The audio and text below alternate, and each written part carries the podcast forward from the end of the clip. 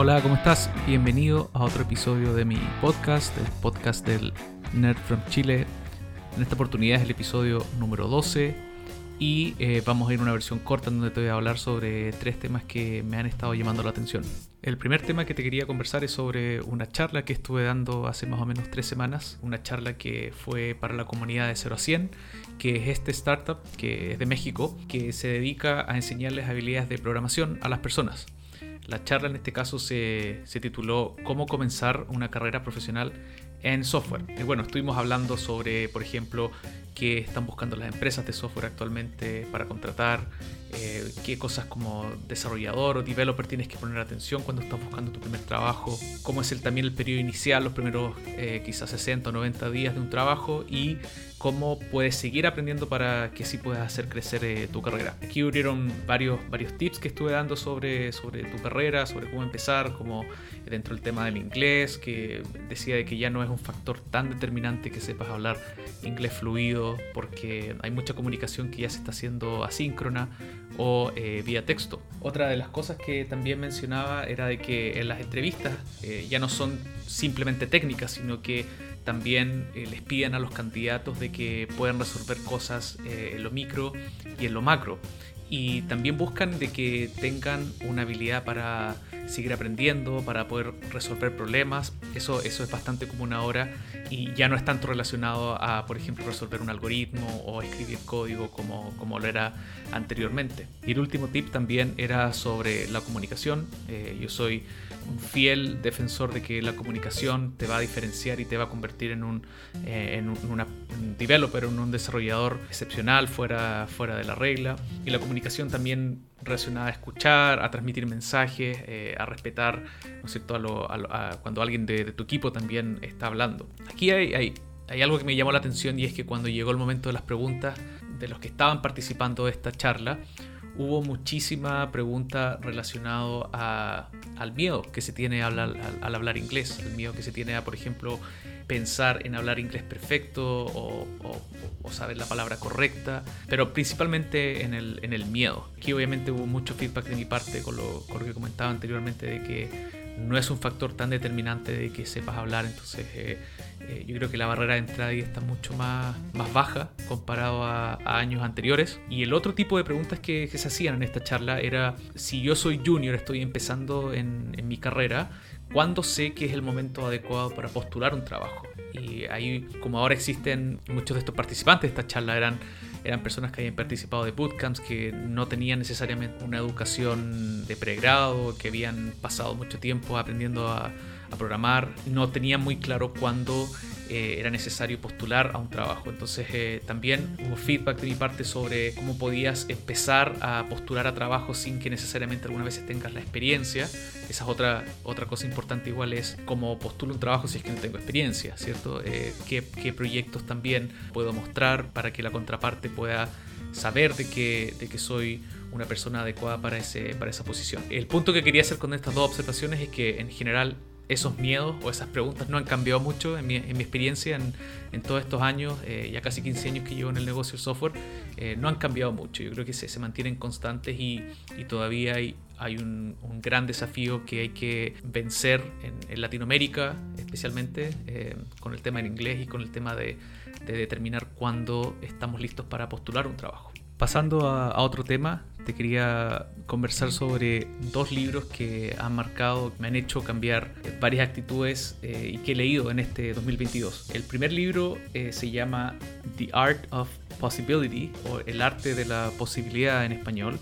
Es un libro que leí más o menos por allá por eh, mayo. Aquí voy a hablar sobre dos puntos que llamaron mi atención. El primer punto es que este libro eh, va a cuestionar la forma en cómo en nuestra vida estamos constantemente midiendo todo, como le estamos colocando números a, nuestra vida, a nuestra performance en el trabajo. Y, y, una de las cosas que cuestiona el libro es justamente eso y cómo también podemos cambiar de esa mentalidad donde, donde medimos todo, donde somos individualistas para, para, medir nuestra vida, cómo podemos cambiarlo eso a, a, más a una transformación grupal. Aquí el libro es donde eh, sugiere eh, que adoptemos esta mentalidad o este mindset de ser un contribuidor en vez de, en vez de solo velar por nuestros intereses. Y la pregunta que, que conlleva eso es cómo el día de hoy, si nos despertamos, eh, pensar en cómo podemos ayudar a alguien hoy. Y eso te lleva a poder cambiar un poco esa mentalidad de, de ser solo individualistas. El otro punto importante de este libro es tenemos que alejarnos de las mentalidades opuestas a la generación de posibilidad.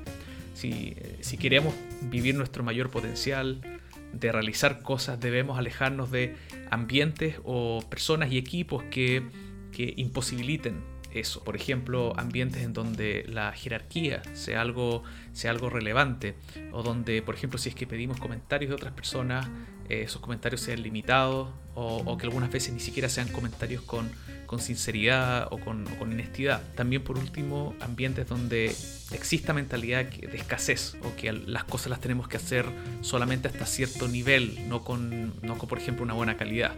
Todas esas tres características son, eh, o al menos el libro sugiere que nos tenemos que alejar para que podamos mejorar el potencial y las, eh, las opciones de, tener la posibilidad de hacer mejores cosas. El otro libro que también me ha ayudado a mm, poder, por ejemplo, estar grabando este podcast es Body of Work o El cuerpo de tu trabajo y este libro me ayudó bastante para, mm, por ejemplo, eh, aceptar o incluso desarrollar más mi, mi voz encontrar esa, esa voz personal que que creo que está en constante desarrollo y no tenerle miedo a, compartir lo que, lo que quisiera eh, conversar o ahondar más en algún tema que, quiero. Este libro también da muchas tácticas sobre cómo desarrollar la, la voz de uno, eh, la tarea de emprender, de cuando uno está también desarrollando la voz y también creando un producto.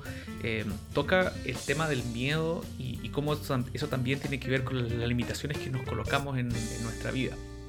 Y esa parte a mí me, gustó mucho y tiene que ver con cómo eh, afrontar el miedo, cómo poder eh, lidiar con el miedo sin tener que parar nuestra vida o, que nos impida hacer cosas. Y también toca el tema del éxito, como definimos eh, nuestro éxito, como es importante tener esa definición y que finalmente el éxito va a depender eh, de cada persona, que van a haber distintas definiciones de éxito y que eh, eso también es importante entenderlo. Esos fueron los dos libros que, que, me han impactado mucho este, este año.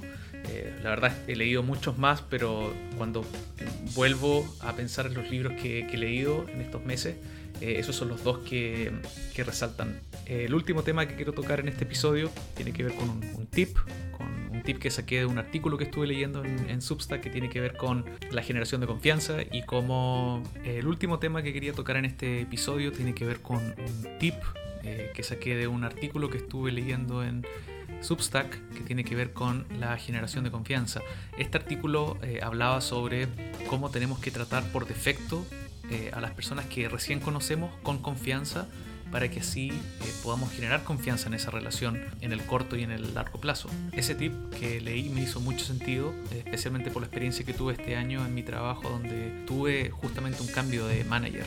Eh, mi manager eh, se mostró inicialmente de una forma muy muy abierta, se notaba que tenía muchísima experiencia y desde mi lado creo que como quizás por estar conociéndolo existía como un, miedo al inicio eh, de poder mostrarse tal cual como, como era o poder eh, eh, limitar mis conversaciones. Pero al revés, él se mostró muy abierto, compartía muchas cosas de su familia, de, su trabajo o su posición anterior. Y eso la verdad fue, fue generando una amistad, existe incluso todavía esa amistad con, con él en, en nuestras reuniones. Y, y, creo que en el en largo plazo, como justamente explicaba este tip, eh, va creando también conversaciones más profundas, conversaciones que uno también le puede dar un significado propio con la experiencia del manager o, con algunas veces eh, cosas que él, que él cuenta eh, y que vivió con otros equipos en años anteriores. Entonces ese tip me gustó mucho y quería compartirlo contigo, entonces es generar confianza dando confianza inicialmente. Y con eso cerramos este episodio de hoy como siempre, me encantaría leer tus comentarios o tu feedback respecto a este episodio y eh, nos estamos escuchando en una próxima vez.